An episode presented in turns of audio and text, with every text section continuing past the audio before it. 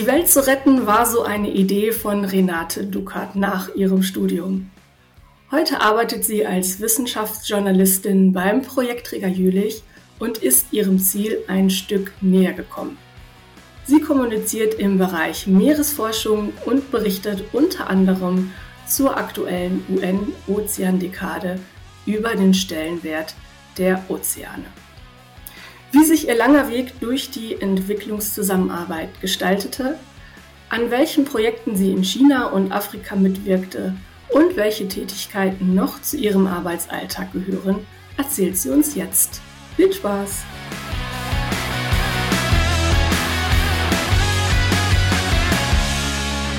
Herzlich willkommen zu einer neuen Folge von NA699, der Geografen-Podcast. Und heute haben wir die Renate Duckert bei uns zu Gast. Ja, die wir angefragt haben aufgrund eines Austausches auf LinkedIn. Ja, und wir sind schon gespannt auf Renate und begrüßen dich ganz herzlich und bitten dich einmal, dich unseren Hörerinnen vorzustellen. Hallo, vielen Dank. Ja, Renate Duckert mein Name. Ich bin aktuell als Wissenschaftsjournalistin angestellt beim Forschungszentrum Jülich, ähm, in Klammern Projektträger Jülich. Und ähm, freue mich sehr, hier sein zu können, insbesondere weil LinkedIn eine schöne Vernetzungsplattform ist. Und jetzt zurück zu dir. Genau, ich habe mir notiert, du bist Uh, Science Communicator and Project Designer. Zumindest ist das auf deinem Profil sichtbar. That sounds very fancy, aber äh, übersetzt das doch bitte mal ins Deutsche und erzähl uns, was du beruflich machst. Ja, Science Communicator. Also Wissenschaftskommunikation ist äh, das schöne deutsche Übersetzungssynonym. Ähm, und was tue ich? Also ich, ähm, Stichwort übersetzen, ich äh, transportiere neueste Erkenntnisse aus der Forschung, ganz konkret hier bei mir im Fall der Meeresforschung, ähm, für die Öffentlichkeit. Also was passiert in den Institutionen, die von Bundesmitteln gefördert werden, was gibt es für neue Aktivitäten, ähm, alles rund um die Ozeanforschung. Und das kommuniziere ich auf verschiedensten Ebenen. Ähm, mein Hauptauftraggeber ist hier das Bundesministerium für Bildung und Forschung ähm, wenn wir dort entsprechend angefragt werden für Veranstaltungen, die stattfinden, zum Beispiel mit sogenannter Leitungsbeteiligung ähm, zu unterstützen, dann kann das sein, dass wir zum Beispiel ein Grußwort schreiben, ähm, auch ähm, oft Videogrußworte produzieren. Das kann sein, dass wir Veranstaltungen konzipieren. Ähm, die können sowohl hybrid, online, aber auch ähm, ja, vor Ort Veranstaltungen sein.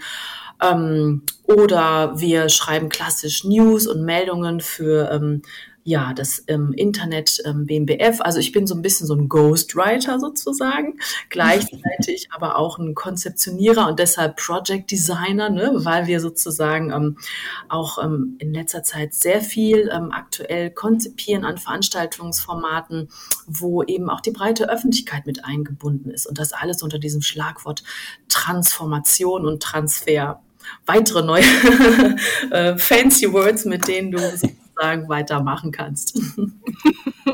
Ja, dann fangen wir doch mal ganz von vorne an, nämlich bei deinem Geografiestudium. Wo hast du das gemacht und äh, was hast du da genau dann vielleicht auch noch als Nebenfach mhm. studiert?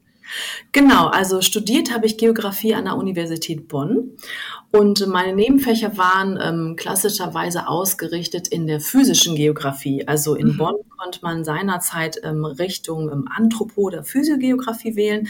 Ich fand äh, Geologie und Biologie unheimlich spannend, habe aber dann im weiteren Verlauf gar nichts mehr damit zu tun gehabt. mhm. Das heißt, also du hast es als Nebenfach äh, studiert oder nicht? Ja, also, auf jeden Fall, genau. Ich habe das Studium abgeschlossen mit diesen beiden Nebenfächern. Dort wurde man ja dann auch entsprechend geprüft, im Vordiplom, mhm. auch im ähm, Diplom, ähm, in der Diplomprüfung. Ähm, aber in der tatsächlichen, sag ich jetzt mal, fachlichen Ausrichtung und meiner persönlichen Begeisterung bin ich dann im Hauptstudium nur sehr auf so die klassischen Anthropothemen ge gerutscht, sag ich jetzt mal. Mhm beziehungsweise das war die Zeit, als ähm, gerade dann auch irgendwie ähm, ja so der globale ähm, Umweltkontext ähm, groß geworden ist. Der ähm, Umweltgipfel in Rio hatte stattgefunden. Es hatten sich ja die ähm, äh, die globale Umweltdiplomatie sozusagen, die ist zu der Zeit richtig in Fahrt gekommen und wurde ja geboren 1992 durch den Rio-Gipfel. Und das hat mich total begeistert und habe dann dann im Hauptstudium dort inhaltlich sehr viel gemacht und auch praktisch. Mhm. Und deine Diplomarbeit hast du über was geschrieben? Oh ja, das war ein schöner langer Titel. die Diplomarbeit habe ich geschrieben über die Wirksamkeit ähm, des International Human Dimensions Program. ähm, das ist ein ähm, kleines, feines Umweltprogramm gewesen, das sich damals in Bonn angesiedelt hatte. Ähm, die Idee war oder der Fokus dieses Programms war, dass halt interdisziplinäre Forschung gefördert wird, auch so vor Hintergrund. Es war, wie gesagt, gerade alles so am Erwachen der Global Change Prozesse. Ne? Also ähm, von äh, Umweltsicherheit, äh, von den arktischen ähm, Schmelzpunkten, ähm, ja, und weiterer Themen. Und dort habe ich als studentische Hilfskraft gearbeitet, zwei Jahre, äh, fand das total faszinierend, weil, oh, international und guck mal, was hier geht. Also es hatte eine schöne Dynamik. Und dachte ich mir, das nutze ich doch als, ähm, ja, ähm, Diplom Prüfungsfach beziehungsweise für meine Diplomarbeit. Mhm. Und hattest du während deines Studiums schon eine Idee, wo es dich mal beruflich hin verschlägt? Oder hat sich das erst so im, im Laufe der, der Jahre nach dem Studium ergeben? Ja, ich habe gestern noch äh, auch über diese Frage nachgedacht und ähm, die blanke Antwort ist, ich hatte keinen blassen Schimmer, was ich damit mache. also es war ein, äh, ein reines, in Anführungszeichen, wie soll ich das sagen, ähm, Lustmoment, ähm, als ich mein Studium begonnen hatte. Ähm, ich fand halt äh, in der Schule Erdkunde total spannend, hatte das als Leistungskurs und ähm, hatte mich äh, interessanterweise ähm, erst eingeschrieben für die Meteorologie, weil ich dachte, oh, das ist äh, total spannend. Ich hatte halt ähm, Erdkunde und Physik Leistungskurs, dachte, das ist eine schöne Kombi und irgendwas in diese Richtung in puncto, ich sag jetzt mal ganz global Welt retten, Welt besser machen, fand ich sehr spannend. Hab dann aber nach einem Semester festgestellt, oh, die Meteorologen, das ist schon Hardcore und habe mich dann in der Geografie wesentlich besser aufgehoben gefühlt und ähm, fand das einfach toll, war weiterhin begeistert, wie auch schon in der Schule von dem Fach. Mhm. Und was ich damit machen möchte, hat sich tatsächlich dann erst so ähm, im Laufe ja, des Hauptstudiums herauskristallisiert. Mhm. Hast du dann äh, auch Praktika in, in bestimmte Richtungen gemacht? Ja, genau. Ähm, das war, muss ich sagen, glücklicherweise an der Universität Bonn war das in der Studienordnung verankert, dass die Geografen ähm, sechs Monate Praktikum machen müssen. Ähm, mhm. Jetzt nicht am Stück, sondern ne, dreimal zwei war so das Minimum. Und ich muss sagen, das war sehr erhellend. Das waren wichtige Stationen, vor allen Dingen, um auch herauszufinden, was ich nicht machen möchte. um das mal ganz salopp zu sagen. Weil vieles ne, irgendwie wenn ich das jetzt heute von ähm, Freundinnen, Bekannten mitbekomme, deren Kinder sich überlegen, was studiere ich denn, ähm, so blank waren wir ja quasi auch. Ne? Man hat ja gar keine Ahnung von irgendeiner Arbeitsrealität. Und dann festzustellen, okay, in irgendeinem Umweltlabor zu stehen und Proben zu analysieren, nee, das ist nicht meins, zum Beispiel. Und so hat sich das tatsächlich dann entsprechend bei mir auch herauskristallisiert. Mhm. Aber dass es Bonn geworden ist, lag schon wahrscheinlich daran, dass du da auch in der Nähe äh, gelebt hast oder? Nee, ähm, tatsächlich konnte man Bonn, also ich komme ursprünglich gebürtig aus dem Ruhrgebiet, aus Duisburg. Und ähm, ja, es wäre quasi Bochum möglich gewesen, ähm, aber ich hatte Lust auf was anderes und ähm, hm. da war Bonn oder Münster nah und äh, Bonn fand ich da sympathischer. Ähm, und zugegeben auch mit ein, zwei ähm, Personen, die ich dann entsprechend auch dort kannte, die ähm, jetzt zumindest nicht mir studiert haben, aber in meinem näheren Umfeld waren. Mhm. Die also nicht gänzlich davon abgeraten haben, nach Bonn zu gehen. Nein, nein, nein, nein. genau.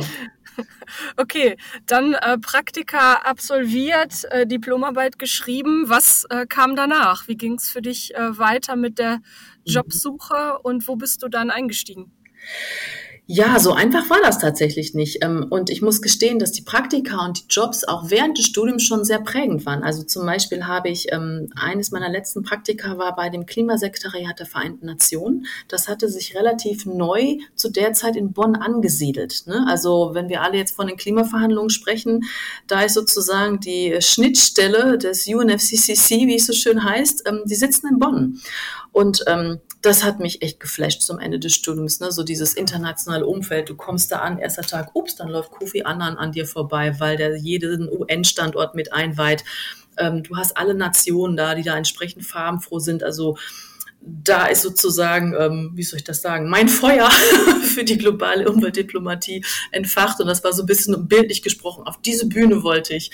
Und ähm, mein Studium hat dann aber ein bisschen länger auch gedauert, weil, oh ja, noch finanzieren und ne, BAföG und so weiter. Ja, ähm, und dann war es aber zu der Zeit, ähm, Geografen, die wachsen ja quasi, oder die Stellen, die wachsen nicht an Bäumen. Ne? Und ähm, selten gibt es ja Stellen, wo es dann in den ähm, Stellenausschreibungen heißt, wir suchen einen Geografen. Und von daher war das schon so ein bisschen, okay, es war klar, ich habe mein Studium abgeschlossen. Ähm, das wird ein bisschen dauern, bis ich was finde. Und ähm, habe dann erstmal äh, einen Nebenjob gemacht ähm, bei einem Architekturbüro und ähm, mich dann beworben und ähm, dann aber tatsächlich bin dann den Umweg einer ähm, ähm, ja, Qualifizierung gegangen als Non-Profit-Manager. Ähm, das war quasi eine berufliche Qualifizierung von einem Jahr, wo entsprechend verschiedenste ja, sagen wir mal, Kompetenzen ähm, einem mitgegeben worden sind, ne, von so ein bisschen Öffentlichkeitsarbeit, Organisationsentwicklung etc. Und in diesem Rahmen ähm, habe ich ein Praktikum gemacht. Ähm, mhm ähm, bei Germanwatch. Das ist eine NGO ähm, in Bonn. Und ähm, habe dann ähm, danach ein Jahr dort ähm, ja eine Anstellung gehabt, Projekt finanziert. Also sprich so ein kleiner Umweg. Und ich habe mich auch gefragt, oh Mann, ist es mir das wert? Ne, jetzt nochmal eine weitere Weiterbildung und dann bist du immer noch nicht im Berufsleben. Ähm, aber ich sage jetzt mal eine Alternative in einem Architekturbüro am Empfang zu sitzen, die damals durchaus da war, ähm, oder doch das zu machen, wofür ich brenne, die war dann ganz klar beantwortet. Ich möchte was in meinem Studium machen. Mhm. Und äh, wie ging es danach weiter? Also du hast ja gerade gesagt, äh, ein Jahr war Projektfinanzierung gegeben.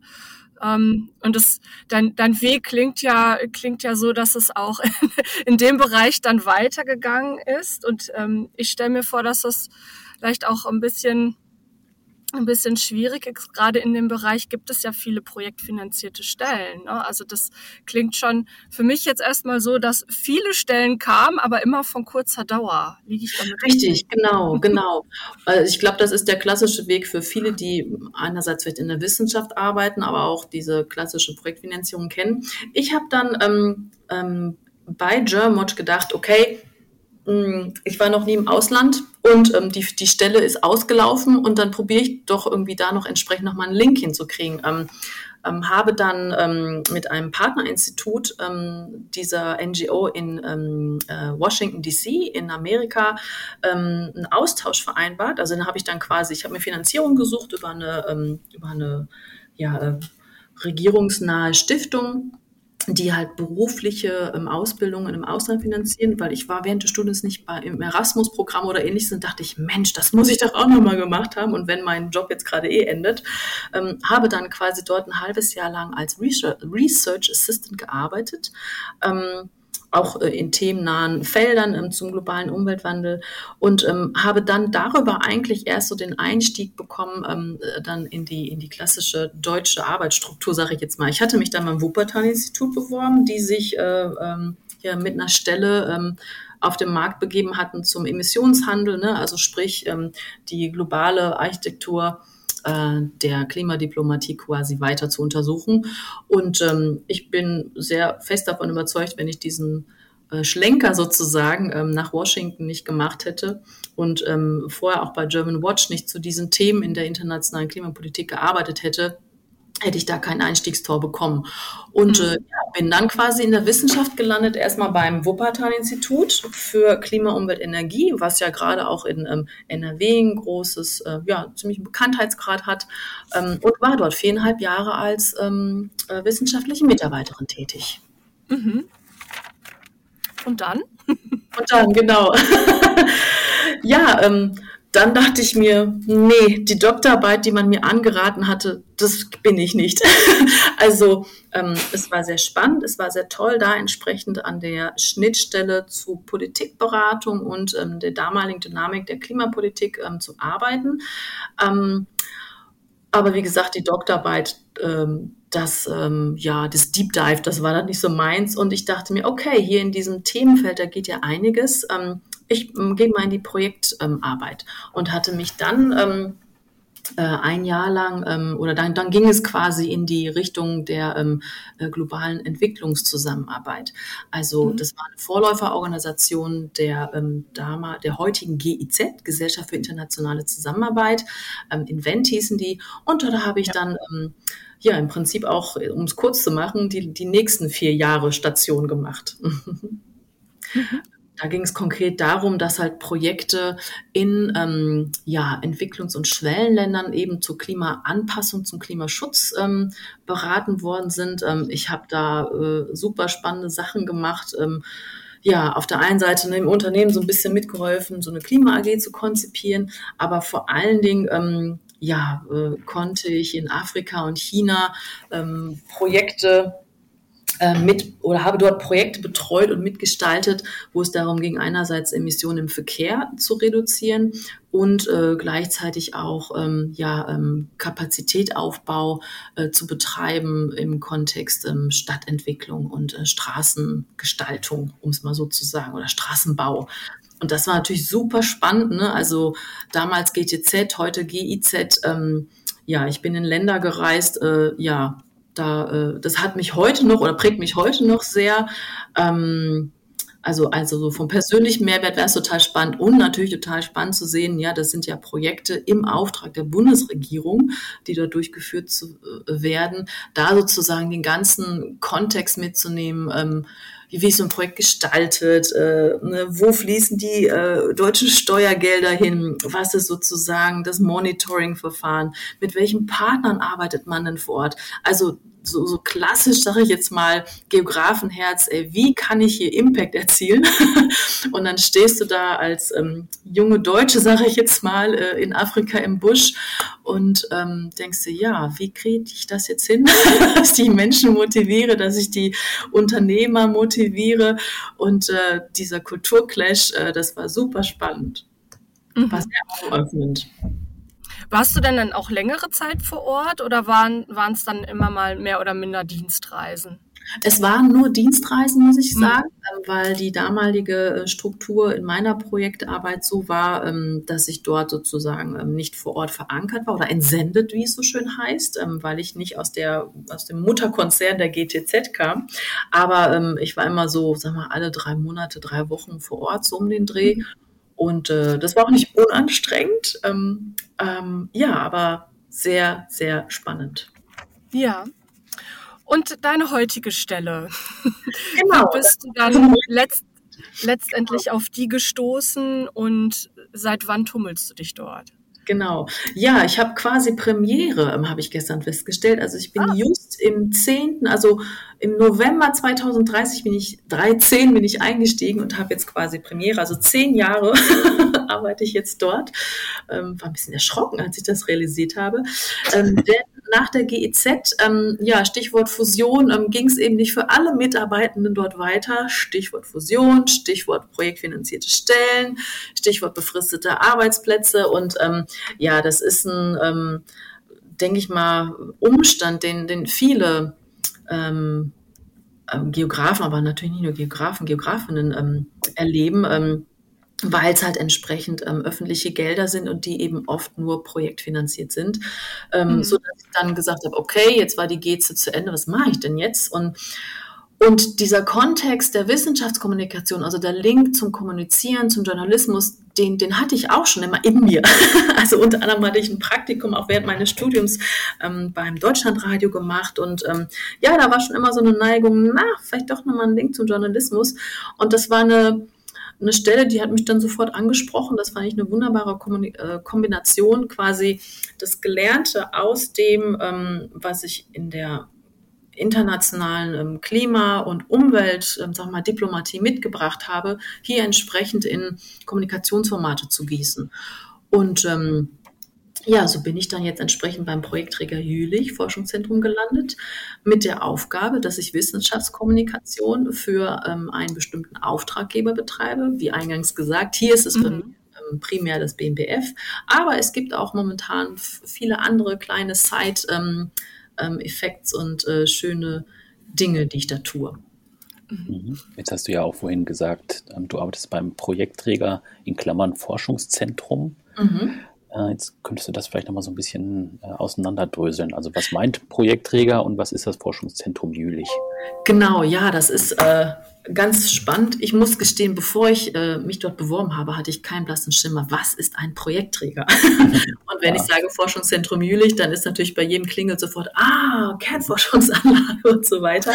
Ja, das in der Tat so, wir sind eine Untereinheit, eine Abteilung sozusagen des Forschungszentrums Jülich. Ähm, und der Projektträger, ähm, das sind immerhin auch 1500 Personen, die dort angestellt sind. Und ähm, wir existieren äh, ähm, an vier Standorten. Ähm, Jülich ist da sicherlich der größte. Wir sind aber auch in Berlin, weil da natürlich auch viele auftraggebende äh, Ministerien sitzen. Wir sitzen auch mit einer ähm, ähm, Einheit in Rostock und ich konkret arbeite in Bonn. Was macht so ein Projektträger? So ein Projektträger macht im Prinzip Forschungsmanagement. Also alle öffentlichen Mittel, die ob jetzt von Landes- oder Bundesministerien oder Behörden kommen, ähm, werden ja an Forschungsinstitute, Universitäten etc. zugeschlagen. Und ähm, das zu managen, also sprich, ähm, äh, Ausschreibungen, welche Themen ähm, sind denn jetzt quasi relevant ähm, für eine Projektförderung? Ähm, ähm, dann bewerbe ich mich darauf, da entsprechend die Gutachtersitzungen zu organisieren, ähm, das Zuschlagsverfahren. Ja, es sind ja öffentliche Gelder, die quasi vergeben werden, ähm, vom Berichtsmonitoring, von äh, weiteren äh, Fortbestand der Projekte. Ja, das organisiert im Prinzip, sage ich jetzt mal, ein Projektträger. Das ist das Kerngeschäft also Forschungsmanagement zu betreiben. Ich selber tue das, wie gesagt, in meiner Kernarbeit nicht, sondern ich berichte halt entsprechend über spannende mhm. Ergebnisse, aber auch über Prozesse oder über klassische Öffentlichkeitsarbeit. Mhm. Jetzt hast du äh, vorhin gesagt, ähm, Ozean, Meeresforschung, das ist so dein Schwerpunkt? Mhm. Ja. Richtig. Ist richtig, ne? Genau, weil ähm, äh, auch da ähm, sozusagen klarer Auftrag ist, ähm, wir sind sozusagen ähm, oder ich konkret bestimmten Fachreferaten zugeordnet. Und da ist es ganz formal gesehen das Fachreferat 724 Meerespolar- und Küstenforschung. Und ähm, genau, das ist quasi mein Auftraggeber. Die, die, Stelle war dafür auch ausgeschrieben oder hat sich das dann auch im Laufe der Jahre erst so äh, ergeben? Nee, die Stelle war konkret dafür ausgeschrieben. Mhm. Ähm, und das mache ich jetzt, wie gesagt, auch im zehnten Jahr, was sehr spannend ist, weil ich hatte vorher sozusagen Meeresforschung nicht viel zu tun und äh, bin jetzt da um Gottes Willen kein Experte, aber ein bisschen versierter drin. Aber ähm, was ähm, nicht aber, sondern und ergänzen kommt dazu, ähm, zum Beispiel auch, ähm, ich habe viel im Bereich der ähm, klassischen Nachhaltigkeitsforschung und Nachhaltigkeitsstrategie des ähm, BMBF mitgearbeitet. Ähm, weil das BMBF ja entsprechend einer der wenigen Stellen ist, die ja Nachhaltigkeitsforschung betreibt. Und das seit jetzt auch über, ich glaube, 20 Jahre. Also diese klassische interdisziplinäre Forschung und jetzt in dem Schlagwort transdisziplinäre Forschung, also das, was uns jetzt draußen da umtreibt, ne? wie geht Energiewende, wie geht Verkehrswende, wie geht Wärmewende, ähm, das ist ja nicht eine Frage, die losgelöst von äh, Gesellschaft und Industrie und Unternehmen und Politik passiert, ähm, sondern das sozusagen zusammenzubinden, wo sind die Bedarfe wirklich, wie kriegt man hier entsprechend die, die Diskussionen ähm, ne, auf eine Forschungsfrage gemünzt und wie geht auch entsprechend Lösungsorientierung. Ne? Es gibt ja diese schöne, ähm, ähm, diesen schönen Ausdruck, not in my backyard. Alle wollen ähm, ja, keine Ahnung, grünen Strom, aber ähm, den äh, Rotor vom Windkraft, äh, äh, ähm, von der, ähm, na, helfen mir. vom Windrad möchte ich nicht ja. in meinem äh, Garten haben und ähnliches. Ne? Und diese, mhm. das sozusagen ähm, ähm, ja, auszuloten, wie diese drängenden Fragen, die hier gerade in dieser äh, großen, ähm, in dem großen Wandel in unserer Gesellschaft stattfinden, das ist halt eine Aufgabe der transformativen Forschung und äh, da habe ich auch sehr viel mitgearbeitet. Zum Beispiel in so klassischen, ähm, ähm, ja, ähm, Gutachtersitzungen, wo halt auch so ein bisschen Interaktivität mit reingebracht war, aber eben auch um zu gucken, na, ähm, das ist ein klassisches Forschungsvorhaben, aber wie kriegen wir die Gesellschaft ähm, konkreter ähm, eingebettet etc. Mhm. Ja. ja, aber das Thema ähm, Ozean und Meer, das hat man ja gar nicht so unbedingt auf dem Schirm. Also Klimawandel in aller Munde seit Jahren und jetzt wieder ganz aktuell, aber welche Rolle auch das Meer, äh, die Ozeane dabei spielen, das wird so oft, also zumindest in meiner Wahrnehmung noch ein bisschen vernachlässigt. Würdest du dazu stimmen? Ja, ich glaube schon. Ähm weil letzten Endes, und das ist immer, ähm, mir kommt das dann stellenweise immer so ein bisschen in Anführungszeichen äh, langweilig vor, aber es ist immer noch faszinierend, wenn ich in einleitenden Texten schreibe oder wenn ich spreche. Ähm, ja, mehr als äh, zwei Drittel der Erde sind von Wasser bedeckt. Und äh, allein diese Tatsache, ne, so äh, ich, ich gucke jetzt gerade in äh, äh, quasi mit dem Raumschiff auf die Erde, ne, äh, und wie man auch Herrn Gerst und andere ähm, Raumfahrer hört, äh, das ist nach wie vor faszinierend, das nochmal zu sehen. Also quasi Perspektiverweiterung, hallo. Und auch äh, evolutionär, ja, wir kommen ja alle aus dem Meer, finde ich auch nochmal ganz spannend. Und natürlich, was du gerade gesagt hast, also diese Verbindung, diese Interdependenz, äh, Klima, Meer, die ist ja quasi, ähm, die ist eins. Also wir sind nicht losgelöst vom Meer. Und ähm, das Spannende ist, ähm, was wir jetzt quasi mit dem ähm, im Auftrag mit dem Ministerium, aber natürlich gemeinsam mit der Wissenschaftscommunity machen, ist ähm, ähm, findet statt unter dem ähm, Kontext der UN-Ozeandekade. Äh, das ist die Ozeandekade für Meeresforschung. Die findet seit ähm, ja Anfang diesen äh, ähm, Jahrzehnt statt, von 21 bis 2030. Ähm, die UN schreibt ja sozusagen immer so alle zehn Jahre bestimmte Themenaspekte aus, um einfach da mehr Fokus, Sensibilität und ähm, Impact zu erzielen. Und jetzt ist es gerade die Dekade für Ozeanforschung. Und genau diese ähm, ja, Verbindung klarer zu machen, auch in der Forschungscommunity nochmal klar zu setzen, hallo, was ist denn hier, was sind die drängendsten Fragen für den Ozean und wo sind vielleicht auch äh, die nötigsten Impacts zu, ähm, zu erzielen und wo möchten wir mehr forschen? Da sind wir also quasi dabei, in einem internationalen Umfeld hier entsprechend Schwerpunkte zu setzen. Mhm weil vielleicht nur um das zu ergänzen, ne, so allen ist ähm, bekannt oder allen liegt am Herzen jetzt mal das klassische Thema Plastikvermüllung. Das ist auch dramatisch und das ist quasi ein ja, sagen wir mal, sehr unschönes Produkt der modernen Gesellschaft, leider Gottes. Ähm, aber es ist, weiß Gott, nicht das Drängendste, was den Ozean angeht. Denn er wird zwar zunehmend vermüllt von uns, aber er wird auch wesentlich saurer. Also das spricht, das, das Milieu im Ozean wird saurer. Das hat ähm, durch den Klimawandel, entsprechend durch den höheren CO2-Eintrag im Meer. Das hat natürlich zur Folge, dass das ähm, ja ein sehr ungesundes ähm, Milieu ist für entsprechend alle kalklebenden Lebewesen. Ähm, nicht umsonst gibt es Korallenbleichen. Ähm, neben der Tatsache, dass der Ozean saurer wird und vermüllt, wird er auch wärmer. Das hat auch einen großen Impact auf die Ozeangesundheit. Also sprich, das hat ökosystema ganz große Folgen. Und das sind jetzt nur drei Beispiele. Ne? Also Vermüllung, saurer werden und ähm, ähm, wärmer werden.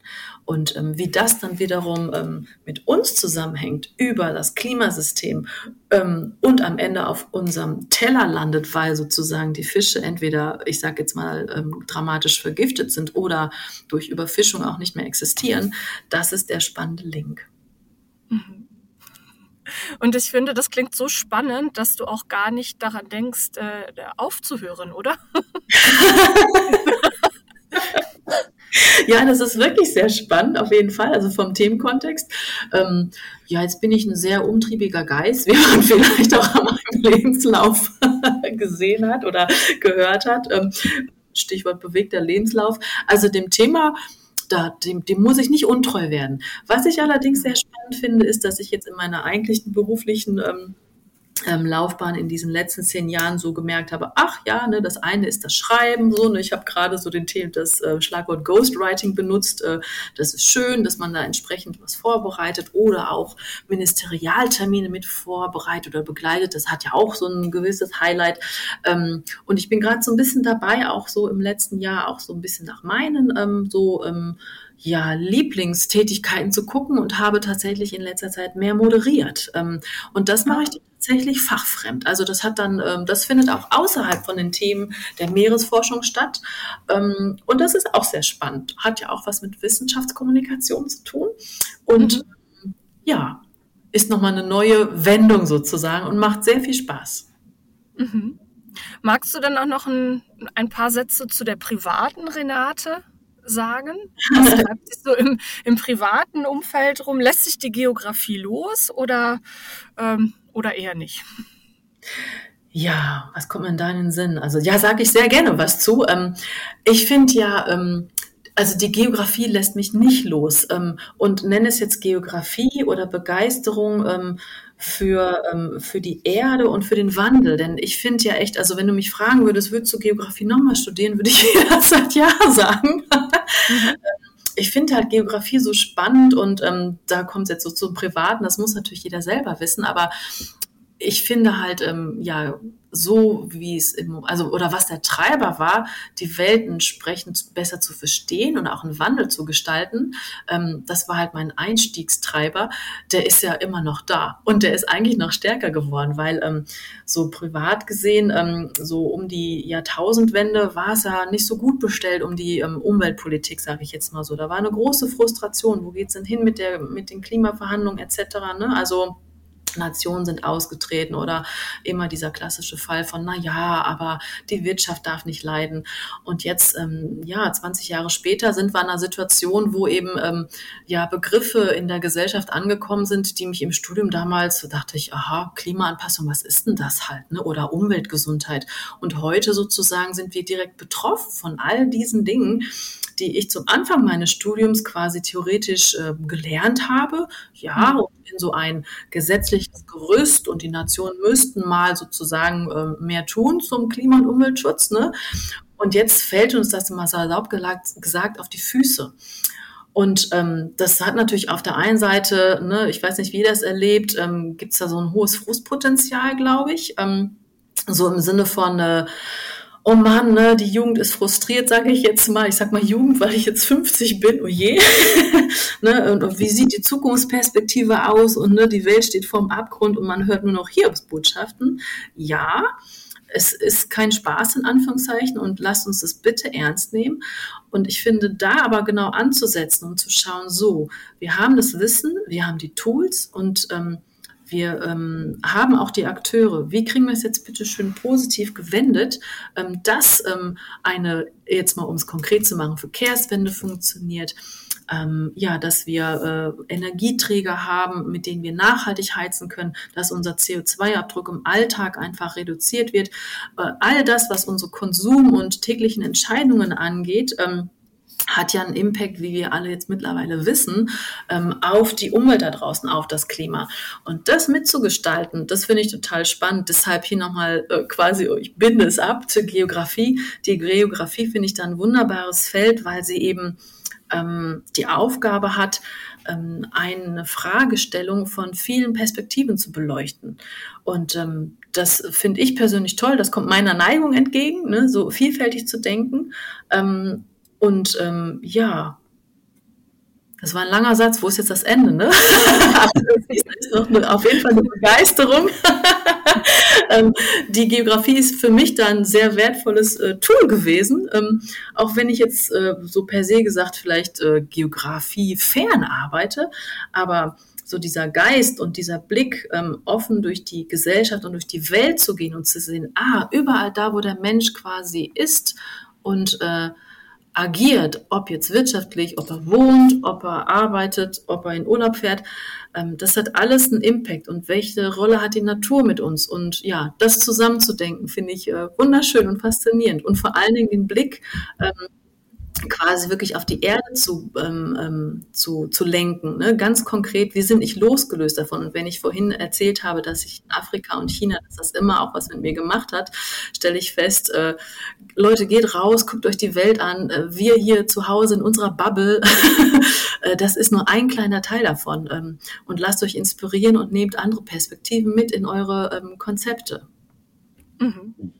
Wenn wir jetzt nochmal auf die Arbeit konkret gucken bei dir, ähm, wo du jetzt auch gerade nochmal von dem Geografiefeld gesprochen hast.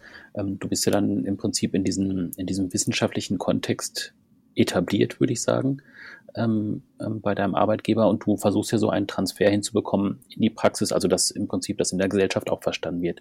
Ähm, findest du das eine große Herausforderung, da einen Transfer herzustellen? Also auf der einen Seite äh, Erkenntnisse so zu vermitteln, dass andere das verstehen, aber auf der anderen Seite auch im Prinzip ja mit den ja mit den Forschern oder mit den Wissenschaftlern so in einen Dialog zu treten, dass, dass sie auch verstehen, wie man äh, die Inhalte quasi runterbrechen muss, dass man die verstehen kann? Genau, das hat die zwei, genau diese zwei Aspekte. Ne? Also ähm, es wird ja viel diskutiert, ähm, ja, ähm, die Forschung, die muss auch ähm, klarer oder einfacher kommunizieren. Äh, und wir hören natürlich auch von vielen WissenschaftlerInnen, boah, was soll ich denn jetzt auch noch machen? Ich, mein Job ist es zu hm. forschen und jetzt soll ich auch noch kommunizieren, einen Podcast machen, keine Ahnung, in irgendwelchen Shows auftreten oder ähnliches. Also das ist so eine gewisse Überforderung auch und die ist total verständlich. Und wir sagen halt, Nee, das musst du nicht. Wenn du möchtest, tu es, wenn du da eine Neigung zu hast. Es gibt so viele Formate, aber dafür sozusagen sind wir da, sag ich mal salopp. Und mit wir meine ich quasi äh, so das Konstrukt an Kommunikation. Sei es, dass du an der Uni bist ähm, ne, und da entsprechend die, die Pressestelle hast, die suchen immer nach interessanten Projekten, die suchen immer nach interessanten ähm, Personen ähm, ähm, ja, die für ihr Thema brennen. Sei es, dass du in einem Forschungsinstitut bist und da entsprechend auch vielleicht eine professionelle, äh, gut aufgestellte Öffentlichkeitsarbeit ist. Also von daher, du musst das nicht selber machen, lieber Forscher, liebe Forschende, mhm. aber ähm, ja, such die, die Kanäle, die für dich kommunizieren. Und äh, wenn es Personen gibt, wie zum Beispiel die Sandra hier, die dann entsprechend einen Podcast macht, ähm, ja, weil es ihr Spaß macht, weil sie Lust hat, Leute zu vernetzen und weil sie ihre Leidenschaft für die Geografie teilt, ähm, ähm, dann ist auch das erlaubt, aber du musst es nicht tun. Genau. Mhm. Ja, ich möchte an dieser Stelle erwähnen, dass es nicht mein Podcast alleine ist, sondern auch Michaels. also die Idee kommt tatsächlich von Michael und er hat mich mit ins Boot geholt. Es hat sich aber im Laufe der, äh, des letzten Jahres einfach so etabliert, dass ich äh, vorrangig die unsere Gäste interviewe. Genau, aber es ist, äh, nach außen wirkt es vielleicht so, aber es ist mitnichten so. Also wir sind beide die Köpfe hinter dem äh, Podcast. Genau, aber es gibt ja mittlerweile vielfältige Ausdrucksformen und Möglichkeiten äh, in der Online-Welt, die ja Forscher auch äh, wahrnehmen können. Genau, und ansonsten greifen sie auf euch zurück. Ja, und ich finde, das ist auch ein, ein, ein guter Schlusssatz. Ja, und äh, es sei denn, du möchtest noch ähm, etwas loswerden für unsere Hörerinnen, Renate. Bleib neugierig. ja, sehr gut. Wunderbar. so soll es sein. Super, dann bedanken wir uns ganz herzlich für deine Zeit und äh, alles Gute für die Zukunft. Und ja, dann mach es gut. Bis ich dann. danke herzlich für dieses Sprachrohr. Bis dann. Tschüss. Tschüss. Tschüss.